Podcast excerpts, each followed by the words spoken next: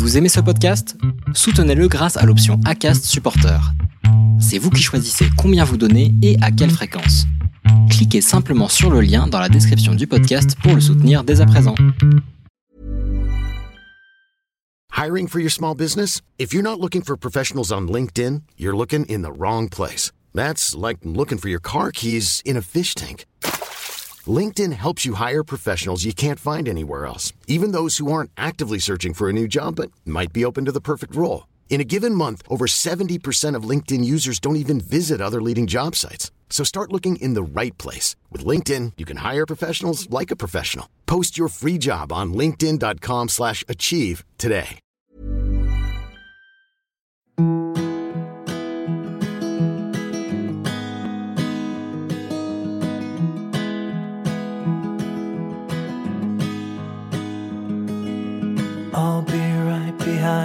Josephine.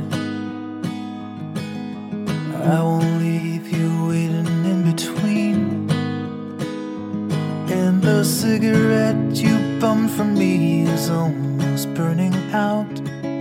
You suck it till your fingers burn and then you throw it on the ground. Bienvenue sur le podcast Les enfants vont bien. Ici, vous entendrez parler de PMA à l'étranger, de GPA, de conception artisanale, d'adoption et de bien d'autres termes qui accompagnent les parcours de conception de nos familles. Vous entendrez aussi et surtout des familles homoparentales, monoparentales par choix ou de fait, adoptantes, nous raconter leur parcours extraordinaire au sens littéral du terme vers la parentalité. Parce qu'en France, le chemin est bien avancé mais n'est pas encore abouti, je vous propose d'écouter des témoignages de nos quotidiens qui vont vous rassurer sur le fait que nos enfants vont bien. Vous écoutez l'épisode 22 du podcast Les enfants vont bien. Ce projet, il se rapproche beaucoup de nos parcours, beaucoup d'espoir et de désillusion aussi. En voilà un qui nous fait faire le yo-yo des émotions. Après une annonce fracassante de recul, voire de rétrogradation du projet, qui nous a mis le cœur et la tête en mode révolution, nous savons depuis mardi que le projet de la future loi bioéthique doit finalement reprendre son parcours devant l'Assemblée nationale dès le mois de juillet. Je ne sais pas si comme moi vous êtes perdu ou si vous avez besoin d'une piqûre de rappel pour faire le point sur les grandes lignes de ce projet. Alors j'ai souhaité échanger avec une spécialiste qui défend becs et ongles l'égalité qui est due à nos familles face à l'accès à la PMA et la reconnaissance de nos enfants en France. Maître Duré, avocate, spécialiste en droit de la famille et plus précisément de la famille homoparentale, a pris part au débat dans le cadre de son implication dans les associations pour lesquelles elle conseille. À mon micro, elle revient sur le parcours législatif, les grandes lignes du projet de loi initial, les révisions du Sénat et surtout sur la foi qu'elle a du pouvoir de l'Assemblée nationale. Cette loi sera pour nous une véritable avancée. Il y aura un avant et il y aura un après. Alors même si nous savons que les rouages français ne sont pas les mieux graissés, nous pouvons avoir bon espoir que les choses avancent dans le bon sens à court et moyen terme. Cet épisode a été enregistré pendant le confinement. Les lignes ont bougé depuis, mais rien ne change la donne. J'ai découvert avec Maître Duré, comme avec Maître Berdo, une personne très accessible, loin des clichés que nous avons sur les hommes et les femmes de loi, des personnes qui se battent avec nous par conviction, qui, dans leur domaine, se servent de leur connaissance et de leur réputation pour nous guider, nous accompagner et nous donner le pouvoir de nous défendre en toute égalité. Je vous souhaite une bonne écoute. Bonjour Maître Duré. Bonjour. Je vous remercie beaucoup de vous être rendu disponible pour cet euh, enregistrement qui euh, va avoir, à mon sens, euh, un grand intérêt pour nous toutes et nous tous. Oui, oui, oui. Je vous remercie, moi, de m'avoir invité. Je suis ravie de pouvoir intervenir dans le podcast. C'est avec grand plaisir. Très sincèrement, je pense qu'on a vraiment besoin d'intervention, notamment sur le, tout le cadre légal qui nous entoure, parce qu'on ne sait pas grand-chose finalement. Oui, bien sûr. Euh, Est-ce que maître, vous pouvez vous présenter, me présenter vos multiples casquettes? Parce que je sais que vous êtes très active dans les associations, notamment euh, homosexuelles. Euh, Est-ce que vous pouvez euh, nous expliquer un petit peu quel est votre votre parcours et quel est, quelles sont vos vos attributions? Très bien. Alors, je m'appelle Émilie Duret. Je suis avocate au barreau de Paris depuis dix ans maintenant. Je viens de fonder un cabinet avec euh, trois consoeurs qui s'appelle le cabinet Alterlink et nous sommes notamment trois, pour trois d'entre nous euh, spécialisés euh, en matière de, droit de la filiation et nous avons une clientèle qui est composée en grande partie de famille homoparentale. Et parallèlement à ça, je, je, fais partie de la commission juridique de l'association APGL depuis un certain nombre d'années. Euh, L'APGL, c'est l'association des parents gays et lesbiens, des parents et futurs parents d'ailleurs gays et lesbiens. Et la commission juridique, mmh nous, sommes, euh, nous sommes quelques avocats à nous intéresser à ces questions. Donc je fais partie de la commission juridique. Et dernière casquette, j'ai cofondé l'association française des avocats LGBT il y a deux ans, dont je suis la coprésidente depuis. Voilà. D'accord. Et si je ne me trompe pas, vous avez été aussi mêlé au débat sur la future loi bioéthique. Euh, vous avez été amené à, euh, en tout cas, donner vos avis, votre avis. Oui, effectivement. Alors autant euh, en faisant partie de la PGL en qualité de coprésidente de la FA LGBT, j'ai eu l'occasion et j'ai été ravie de pouvoir donner mon avis, en tout cas de discuter avec de nombreux interlocuteurs, notamment parlementaires et d'un point de vue du ministère de la Justice sur la révision des lois bioéthiques pour donner un petit peu une expérience à la fois juridique en qualité d'avocate et à la fois de terrain en qualité d'acteur associatif et en, côtoyant énormément de familles homoparentales. Donc vous avez vraiment eu un rôle de conseil. Alors j'irai peut-être pas jusque là, mais en tout cas j'ai bien j'ai été ravie de donner mon avis, qui n'a pas toujours été écouté loin de là. Il y a eu beaucoup de rendez-vous pour être honnête où voilà on a rencontré des personnes et on nous écoute, on nous dit oui oui bien sûr et, et on sent bien que qu'on nous écoute parce que parce que c'est bien de nous écouter, mais que derrière euh, les décisions sont pour beaucoup déjà prises et que les, rencontres avec les acteurs associatifs euh, sont, sont parfois, alors pas toujours, mais parfois plus euh, une façade et une question de communication que réellement de réflexion sur les sur les sujets. Mais bon, j'aime à croire que ça a pu jouer quand même quelque part. Oui, nécessairement. Je pense que toutes les oreilles n'auront peut-être pas été attentives, mais certaines l'auront été. J'espère, j'espère. Donc aujourd'hui, en fait, on va traiter d'un sujet euh, dont j'avoue, je suis euh, assez, euh, enfin pour lequel je suis assez ignorante, non pas par manque d'intérêt, hein, au contraire, mais plutôt par parce que ben, c'est, on entend tout et son contraire et on n'a pas de vrais référents concernant ce, ce sujet-là. Aujourd'hui, on va traiter de la nouvelle loi bioéthique. Tout à fait. Je serais ravie de vous éclairer du mieux possible, sachant qu'effectivement, il y a eu beaucoup d'informations contraires et que même à ce jour, d'ailleurs, on ne sait pas exactement euh, ce qui sera voté euh, à l'issue du, parcours législatif.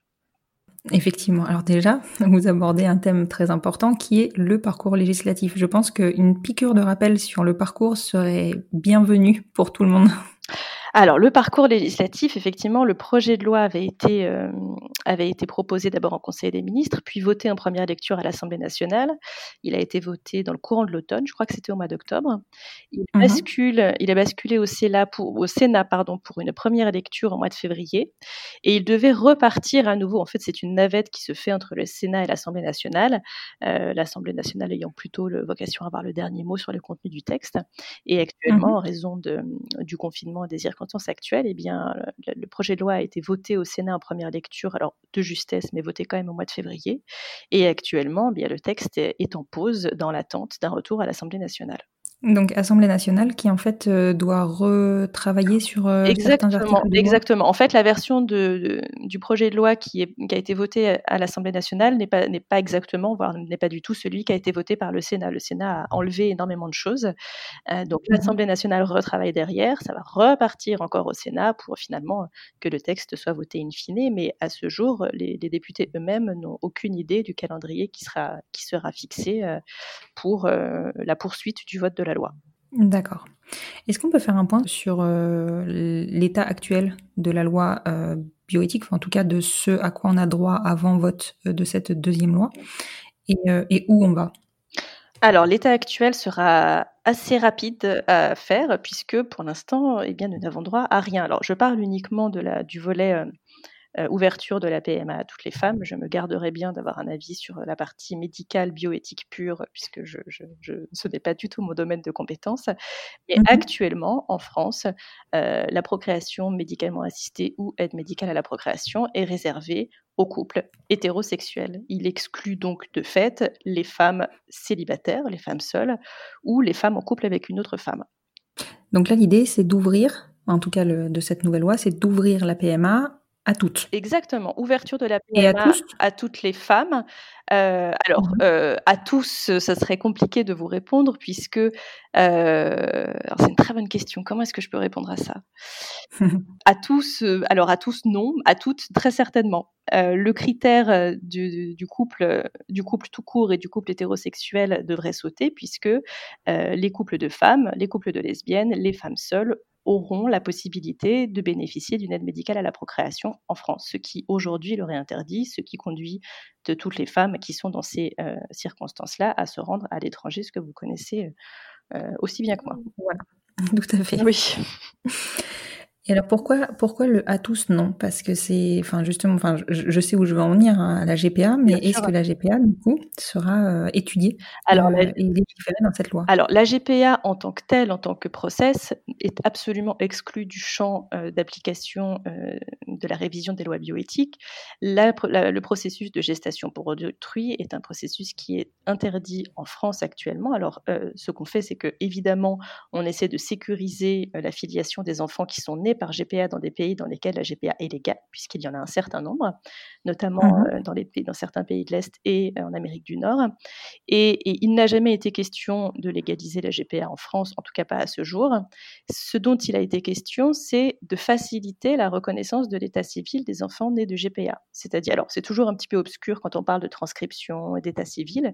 L'idée, c'est simplement de dire qu'un enfant qui est né euh, d'une GPA aux États-Unis, qu'elle soit d'ailleurs de GPA euh, hétéro, d'un couple hétéro ou d'un couple homo, puisqu'il y a évidemment autant l'un que l'autre, eh bien, on facilite le fait qu'il obtienne un acte de naissance français, puisque l'enfant va naître avec un acte de naissance, dans le, le cas pour lequel je prends un exemple américain, et Mhm. depuis un certain nombre d'années, alors ça va de mieux en mieux, mais ça n'est pas encore tout à fait terminé, la France fait obstacle en disant plus ou moins que à partir du moment où cet enfant est né d'une GPA à l'étranger, eh bien, certes, il est là, il n'y a pas de souci, mais on ne va pas lui donner un acte de naissance français.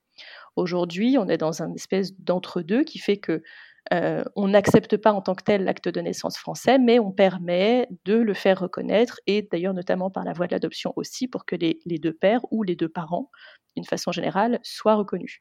Il y a un amendement qui, a été, qui, a- qui avait été proposé, euh, je crois que c'était par le, le groupe de la LREM, pour faciliter et pour en quelque sorte officialiser cette facilité de reconnaissance des actes de- d'état civil pour les enfants nés de GPA, qui a été voté un soir euh, un peu par erreur, je crois. Ils ont été les premiers surpris à l'avoir voté. Et ils ont fait machine arrière très très rapidement. Je crois qu'ils ont revoté la même chose le lendemain ou deux jours plus tard en disant Oh là là, non, surtout pas. De mémoire, ils n'avaient juste pas compté le nombre de députés qui étaient présents et, et les, les contre n'étaient pas, pas présents. Les seuls les étaient là, donc ça a été, on a eu une espèce d'effet d'annonce de oh là là, génial. Euh, l'acte de, les actes de naissance des enfants des GPA vont être reconnus de façon plus facile et en fait pas du tout. Donc. PMA pour toutes, oui, et pour tous, euh, à mon sens, hélas, certainement pas. D'accord. Donc le vrai enjeu euh, de, de, cette nouvelle loi bioéthique, c'est effectivement l'ouverture de la PMA euh, donc aux couples de femmes, euh, mais aussi le, la filiation et la, la- en tout cas la mise en place d'une filiation potentiellement directe. Exactement. Alors le vrai, alors d'ailleurs, une fois que la loi a été votée au Sénat, on se rend compte que ce qu'on pensait être le vrai enjeu, c'était l'enjeu de l'affiliation, mais quand on regarde le texte post-Sénat, on se rend compte que malgré tout, tout euh, tous les volets sont de vrais enjeux puisque le remboursement par la sécurité sociale est un enjeu qui a, qui a été euh, exclu par le Sénat, par exemple, ce qui avait été voté à l'Assemblée. Le Sénat a dit non, non, non, ce sera uniquement euh, les cas qui relèvent de l'infertilité pathologique. Donc finalement, le remboursement qu'on pensait acquis est un enjeu, alors qui sera voté par l'Assemblée, j'ai pas beaucoup de doutes, mais malgré tout, c'est un enjeu. Et Mhm. effectivement, l'affiliation était le volet qui intéressait, en tout cas nous en tant qu'avocats, qui nous intéressait énormément, puisque il s'agira de faciliter l'affiliation à l'égard de la maman qui n'a pas porté l'enfant. Il faut juste Mhm. rappeler, même si encore une fois, je pense que vous êtes très bien placé pour le savoir et, et sûrement celles qui vous écoutent aussi, mais qu'aujourd'hui, Mhm. quand un enfant naît d'une PMA dans un couple de femmes, et bien quand il naît la filiation, c'est-à-dire le lien parent-enfant juridique évidemment, et je, je prends des pincettes, je parle toujours uniquement de droit et pas d'affectif et d'amour, le lien à l'égard de celle qui n'a pas porté n'est pas fait à la naissance. Il faut passer par la procédure d'adoption. L'enjeu de la révision Voilà, exactement. voilà, l'enjeu de la révision des lois bioéthiques, c'est de ne plus euh, passer par cette adoption et d'établir dès la naissance la filiation à l'égard des deux mères. Voilà. Oui, donc une filiation qui sera directe à la naissance. Une filiation qui sera directe à la naissance, c'est euh, on a eu beaucoup de débats euh, sur la façon dont cette filiation allait être, euh, eh bien, allait être effectuée, puisque filiation directe, d'un point de vue législatif au niveau de l'Assemblée, il n'y avait pas de doute là-dessus. Là encore, quand je vous mmh parlais du Sénat, par exemple, le Sénat restreint la filiation à l'adoption. Donc, comme quoi, ce, qu'on pensait, ce qu'on peut penser comme acquis n'est pas forcément acquis pour tout le monde. Mais on va dire que devant l'Assemblée nationale, la filiation directe, euh, et c'était, je crois, une volonté du gouvernement, c'était acquis. Maintenant, il y a plein de façons de faire cette filiation directe. Et dans les propositions qui ont été faites, dans un premier temps, puis dans le texte final, eh bien, la façon dont on fait la filiation, ce sont des choix politiques. Et ces mmh. choix politiques, euh, particulièrement dans un premier temps, ont été euh, là encore, alors discriminant, je ne sais pas si on peut employer ce mot-là, mais en tout cas, on, ne fait, on ne laisse pas la possibilité aux couples de lesbiennes de d'établir la filiation de la même façon qu'un couple hétérosexuel. Oui, c'est bien la problématique. Euh, c'est bien la problématique. Alors, il y avait des propositions qui avaient été faites qui, qui, qui, qui, rendaient les choses un peu compliquées, mais encore à ce jour, euh, on a pris la, la, moins pire des solutions prévues, et malgré tout, ça n'est pas la même chose. Qu'on soit un couple de femmes, qu'on soit un couple hétéro, on a recours à une PMA, eh bien, le résultat au niveau de la législation euh, pour faire et reconnaître la filiation ne sera pas la même chose. Pour, euh, alors, si, si, si, je peux vous l'expliquer juste en deux minutes. En gros, aujourd'hui, un couple hétérosexuel qui a recours à une PMA, voilà comment, se, enfin, voilà comment ça se déroule. Ils vont signer devant le notaire un, un consentement éclairé euh, à la PMA L'idée de ça, c'est de dire je m'engage dès maintenant à être le parent de l'enfant. L'idée encore ah. derrière tout ça, c'est de dire il ne faudrait pas que monsieur, pendant la grossesse, euh, puisqu'on a eu recours à une PMA avec un tiers d'honneur, euh, que monsieur se dise finalement cette histoire d'enfant, ça ne m'intéresse plus trop, je, je m'en vais et de toute façon on ne pourra pas faire établir la filiation puisque biologiquement je ne suis pas liée à l'enfant qui va naître. Mmh Donc on fait signer un consentement qui contraint en quelque sorte le père, le futur père, à faire établir sa filiation. Mais ce consentement, il reste chez le notaire. C'est-à-dire qu'on ne s'en sert que s'il y a un conflit. On ne s'en sert concrètement que si euh, le père euh, part pendant la grossesse. Plus ou moins, c'est ça. Une fois que l'enfant est là, eh bien, on oublie qu'on a eu recours à une PMA. C'est-à-dire que si le couple est marié, eh bien, une présomption de paternité qui fait que monsieur n'a rien à faire, euh, il est automatiquement le père de l'enfant, et si le couple n'est pas marié, bah, c'est juste une reconnaissance à la mairie. Mmh. Et en fait, ça, c'est ce que nous, en tout cas une partie des, avocats, une partie des associations souhaitaient absolument, et d'ailleurs on n'a pas, on pas fini, euh, on n'a pas terminé le combat, euh, en quelque mmh. sorte, on voulait une égalité parfaite entre les couples homo qui ont eu recours à une PMA et les couples hétéros qui ont eu recours à une PMA. Tout simplement. Oui, c'est effectivement le gros, enjeu de, la législation, enfin de la légifération autour de, de l'affiliation. Et moi, ce que je trouve assez euh, étonnant, c'est que dans d'autres pays qui sont proches de nous, cette, euh, cette filiation directe, elle est déjà existante. Donc il y a des modèles qui fonctionnent, dont on pourrait s'inspirer et dont on ne se sert pas. Oui, bien sûr. Euh, vous allez en Belgique, vous allez en Angleterre, enfin dans la plupart des pays qui ont euh, ouvert la PMA, la filiation, elle est euh, automatique. Alors là encore, avec des modalités qui peuvent être différentes, mais elle est automatique et de façon assez simple. Et dans tous ces pays, d'ailleurs, euh, ces avancées sociétales n'ont pas été si difficiles qu'elles ne l'ont été en France.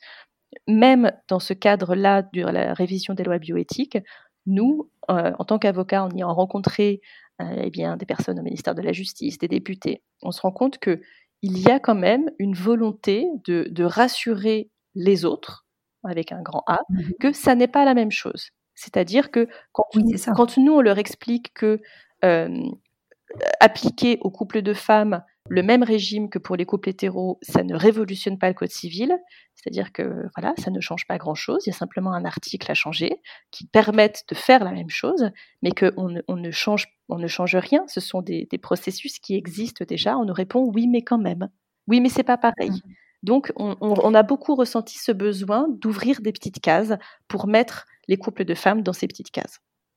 Comme s'il fallait rassurer les couples hétéros de la supériorité de leur filiation. Exactement. En fait, il faut bien expliquer que non, on ne va pas brûler le code civil. Mais malgré ça, il y a cette réticence. Alors on nous explique des grands principes, des grandes valeurs, mais bien sûr, l'ouverture, et d'ailleurs tant mieux, ça sera fait et c'est très bien, l'ouverture de la PMA, l'affiliation, on sécurise, c'est formidable, mais malgré tout, dans toute cette, cette belle idée de grands principes d'égalité, on ouvre une petite case qui dit que les couples de femmes auront accès à ce mode-là spécifiquement et pas les autres. Et d'ailleurs, dans le cadre des débats et de toutes les, discussions qui ont pu euh, avoir lieu, on a aussi bien dit qu'il fallait laisser les couples hétérosexuels bien, dans ce régime actuel qui leur permet, alors je c'est plus du tout à la mode maintenant le, mensonge, mais malgré tout qui leur permet de dire ce qu'ils veulent à leurs enfants, puisque mmh la mention du don n'apparaîtra nulle part. D'accord, oui, oui. On, a, nous, on a ressenti cette distinction, vraiment, entre les couples hétéros et les couples de femmes, ça n'est pas la même chose. Et alors justement, est-ce que cette, euh, cette distinction-là, elle va aussi se retrouver euh, au moment de, euh, bah, de l'accès à la PMA si elle est votée, hein, soyons, soyons, clairs, oui. est-ce qu'il va y avoir une espèce d'ordre de priorité ou pas? Alors c'est une très bonne question. officiellement et légalement, évidemment que non, c'est absolument impossible.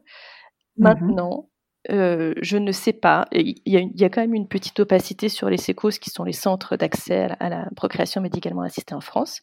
je ne sais pas comment les, dossiers vont être traités. Alors la seule certitude, c'est qu'ils vont être traités avec énormément de, délais, puisque les délais actuels en France pour bénéficier d'une PMA sont déjà d'un an grand minimum, et on est plutôt sur deux ans. Il y a énormément de couples hétéros qui vont à l'étranger parce que les délais sont plus rapides. Les délais vont nécessairement se rallonger. Je ne mmh sais pas. Je, ne suis pas persuadée que euh, qu'il n'y aura de la discrimination nulle part. Oui. Donc finalement, bah déjà en soi, il y a une discrimination, en tout cas voulue par le Sénat. Mais on verra si l'Assemblée revient dessus, euh, liée au remboursement ou pas de, de, la PMA. Et j'espère qu'il revient. Je pense qu'on faire, oui. Et, euh, et, effectivement, je pense qu'il va y, enfin, qu'il y a tout de même, qu'il y aura forcément euh, une discrimination, en tout cas dans les, dans les débuts, euh, à l'accès à la PMA, déjà parce qu'il n'y a déjà pas de, suffisamment d'accès pour les couples hétéros. Oui, exactement. Exactement. Donc les délais Donc, ils vont, vont, se rallonger encore. Et comment est-ce qu'ils vont prioriser? Euh, Le principe sera l'égalité, que dans certains départements, certains sécos, certaines... Voilà. Je, je, je ne suis pas sûre que le principe sera appliqué réellement partout. Donc, ce qu'il faut retenir, je pense, c'est que ce n'est pas encore la fin de nos voyages à l'étranger. depuis euh, depuis l'été dernier à peu près, j'ai beaucoup de clientes euh, pour qui j'ai, enfin que j'ai accompagnées pour des procédures d'adoption pour le premier enfant et qui me disent ah oui, ben, ah, on réfléchit au deuxième. À votre avis, qu'est-ce qu'on fait? Est-ce qu'on attend ou est-ce qu'on repart à l'étranger? Et absolument toutes, je leur ai dit, mais courez à l'étranger tant que ça n'est pas acquis en France, euh, euh, voilà, ça ne, sert à rien d'espérer avoir des délais rapides. Déjà que la loi soit votée, et le fait est que, à l'évidence, elle ne l'est pas encore. Et ensuite, les délais seront, seront, seront longs. Donc, euh, oui, oui, effectivement, les, voyages à l'étranger, le Thalys et, autres ont malheureusement de beaux jours devant eux, je pense. De beaux jours devant eux, ouais. clairement. Dans cette loi euh, bioéthique, euh, quels sont les autres euh, grands thèmes, on va dire? Parce que bon, c'est vrai que nous, on, a cette, ces idées-là en tête, donc ça, c'est à peu près ce qu'on connaissait, ce qu'on avait compris de la, future loi bioéthique. Il y a d'autres thèmes qui vont être abordés alors, il y a d'autres thèmes qui vont être abordés, notamment l'autoconservation des ovocytes pour les femmes seules, mmh. justement, d'autoconservation qui est aujourd'hui interdite sauf critères médicaux. Et alors, effectivement, il y a toute la partie, ce que j'appelle bioéthique pure, euh, sur la recherche des embryons, euh, ce genre de choses. Et alors là, je vous avoue que euh, mes, mes, compétences s'arrêtent assez rapidement sur ces questions-là. Malheureusement, je ne vais pas vous être d'une grande aide sur l'autre partie purement médicale de la loi bioéthique. finalement, de toute manière, ce qui nous intéresse, c'est plutôt tout ce qui va être accès à la PMA, gestion, gestion, des dons, voilà. Complètement. Et du coup, en, pour en revenir aux dons, euh, en France, actuellement, les centres de PMA fonctionnent avec, euh, avec euh, leur propre, enfin les dons d'une banque française de mémoire. Oui. Est-ce qu'il serait envisageable, envisagé, de se fournir en Europe ou que nous-mêmes, nous puissions faire venir nos paillettes vers les centres de PMA Alors, euh, faire venir des paillettes sur le centre de PMA, je vous avoue que je ne sais plus, mais je ne crois pas. Je crois que ça a été évoqué, mais que ça ne sera pas possible. En fait, les, les sécos fonctionnent effectivement avec leurs propres réserves, ce qui, Mhm. ce qui explique euh, bien évidemment les délais.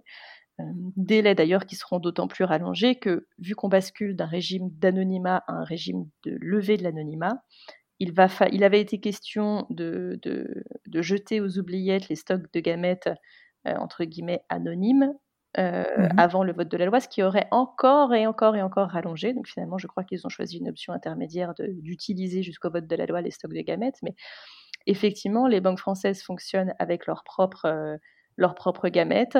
Euh, importer des gamètes étrangères me semble absolument pas envisagé.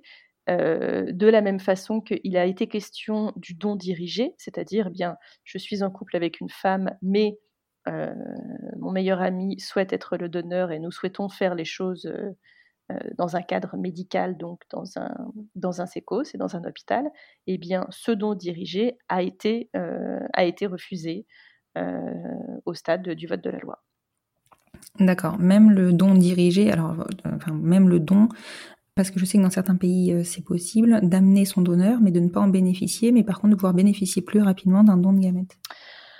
Alors ça, euh, ce qui n'est- alors ça c'est pas le don dirigé. Ça c'est effectivement, je viens avec quelqu'un qui donne et moi je passe en haut de la pile. Euh, Ça je crois, euh, je crois que c'est effectivement déjà le cas. Alors c'est plus ou moins officieux. Je crois que rien n'est écrit nulle part et que théoriquement je ne suis pas persuadée que ça soit que ça soit euh, légal ou en tout cas écrit. Mais je, pour avoir entendu des histoires de couples et de familles, je crois que c'est plus ou moins applicable dans certains sécos. Euh, et je ne pense pas qu'il y ait ce volet-là dans la partie bioéthique, mais très honnêtement, il faudrait vérifier. D'accord. Mais par contre, donc là, ce qu'il faut retenir, c'est que dans la, dans la future loi bioéthique, euh, la levée d'anonymat est, est un des articles de la loi. Exactement. On, on- on change complètement de paradigme. On était sur des lois bioéthiques euh, qui dataient sur le principe de l'anonymat absolu, avec une impossibilité totale de lever l'anonymat ou d'avoir accès à des données du donneur, non identifiantes par exemple.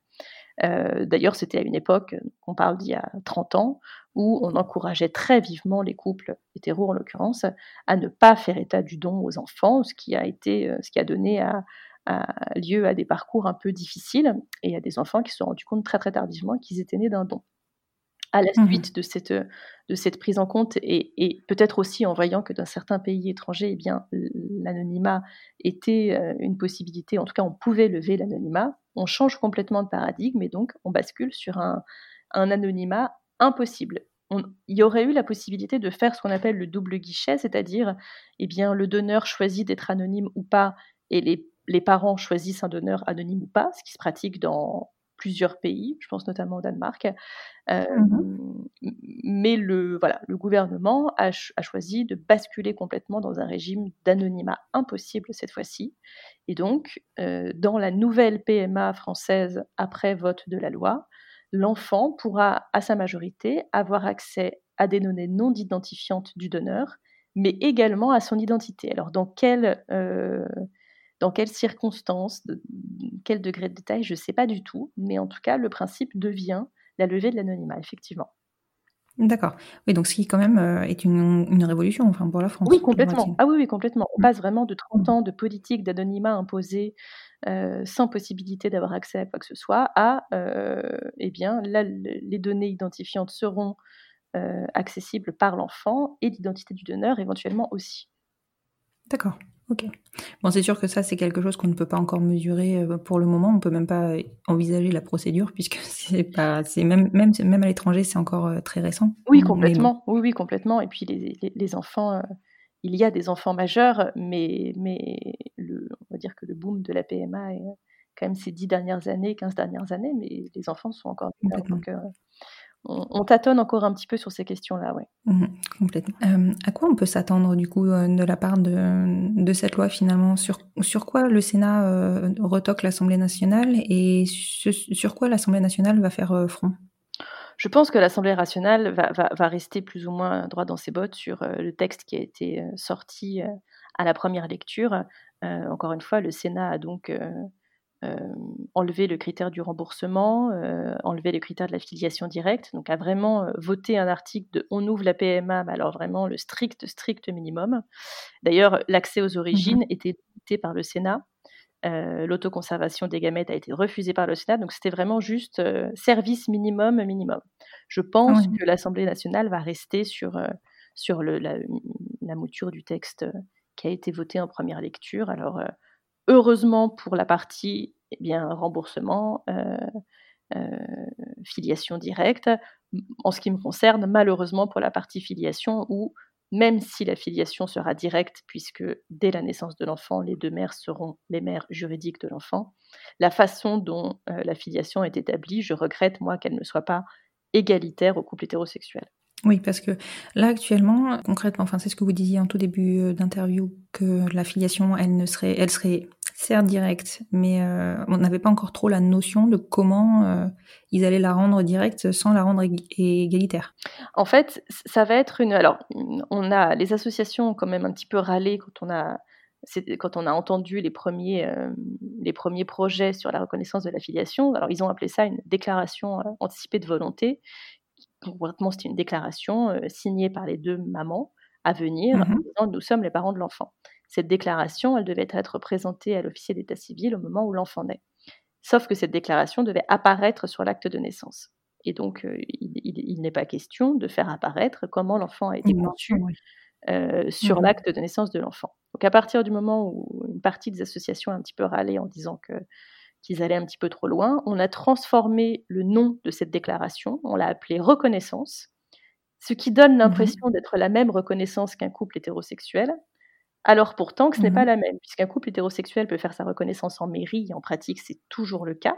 Il, peut le faire mmh devant un notaire, mais il peut surtout le faire en mairie, ce qui fait que concrètement, quand l'enfant naît, euh, le père va à la mairie déclarer la naissance de l'enfant, et en même temps, il fait sa reconnaissance de paternité. Il peut la faire avant, mais il peut la faire à ce moment-là. Là, pour les couples de femmes, cette reconnaissance sera faite devant un notaire obligatoirement. Donc, la filiation sera sécurisée parce que faite devant le notaire, mais malgré tout, pas la même euh, que si c'était un couple hétéro qui avait eu recours à une PMA. Exactement. Et je suppose qu'elle aura donc un coût. Et elle aura donc un coût. Euh, effectivement, comme comme toujours, euh, c'est toujours la même histoire depuis le début. Alors là, la PMA sera remboursée, mais elle aura un coût puisque les notaires ne vont pas recevoir des actes gratuitement. Nous sommes bien d'accord là-dessus.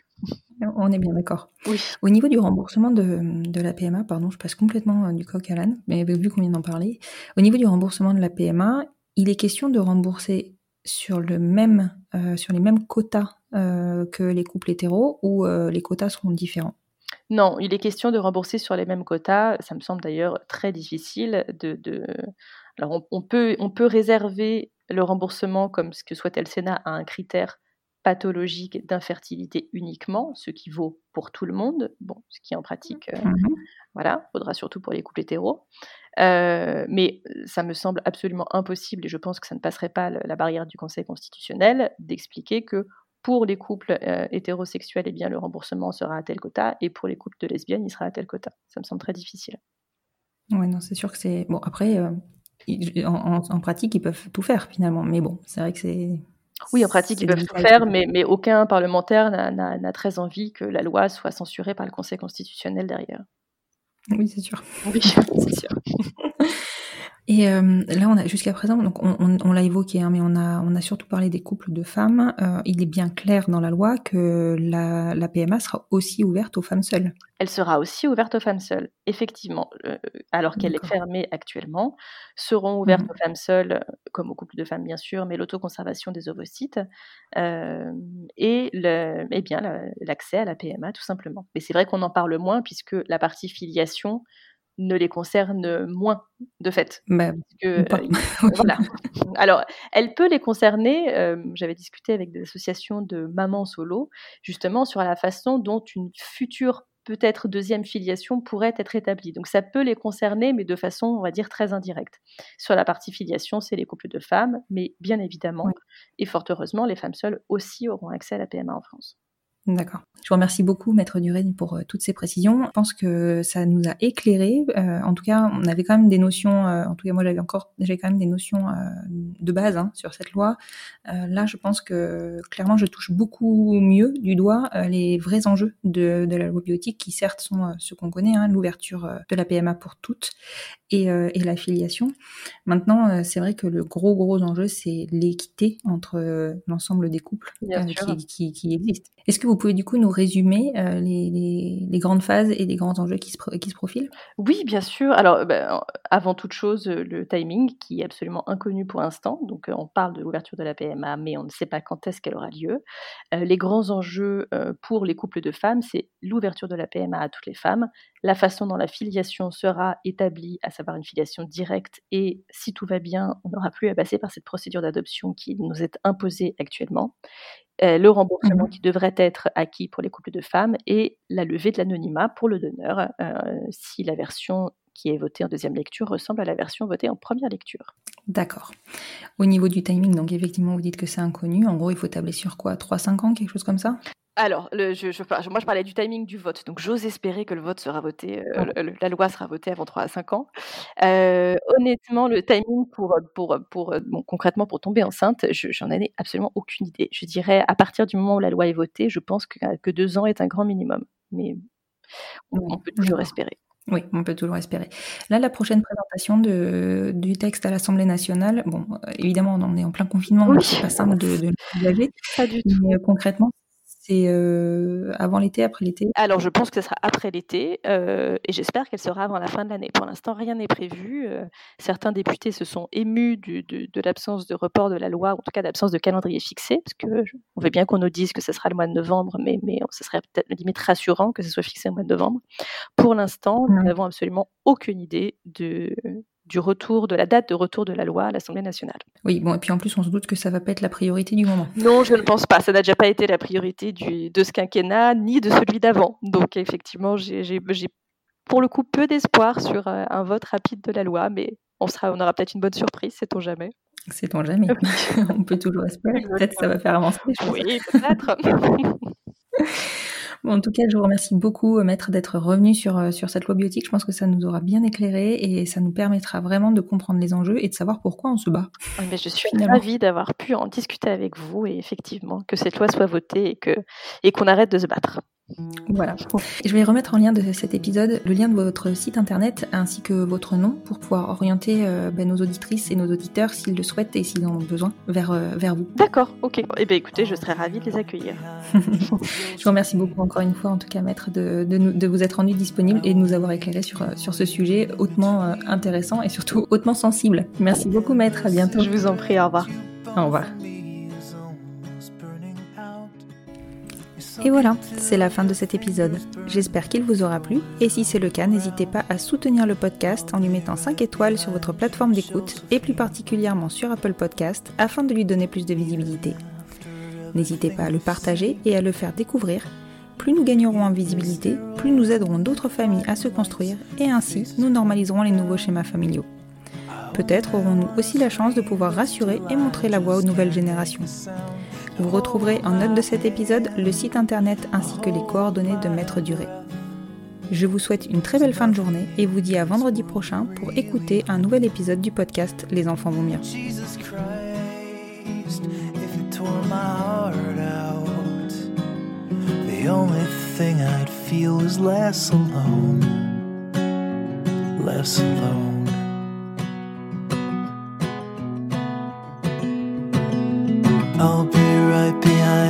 Josephine. I won't leave you waiting in this dream. While you watch the people speaking words you can't quite comprehend. You ask me if I'd pinch you, but my fingers wouldn't bend. I'll be right behind you, Josephine. Just like I was when we were 17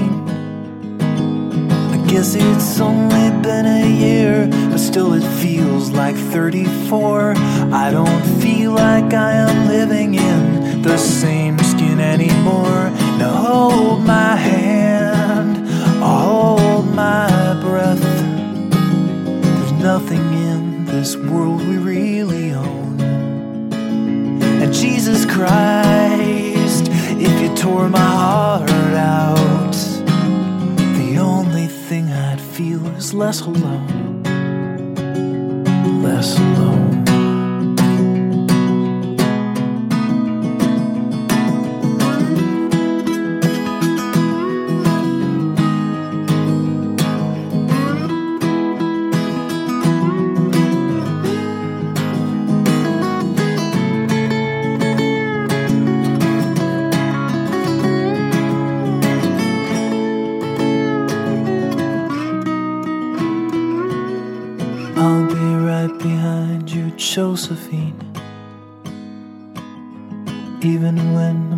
soul's an amputee.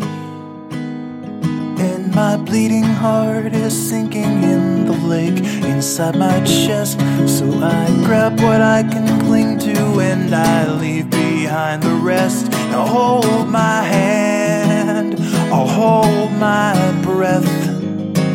There's nothing in this world we really own. Jesus Christ, if you tore my heart out, the only thing I'd feel was less alone. Now hold my hand and take my breath and leave behind the things you'll never own. And Jesus Christ, please tear my heart out.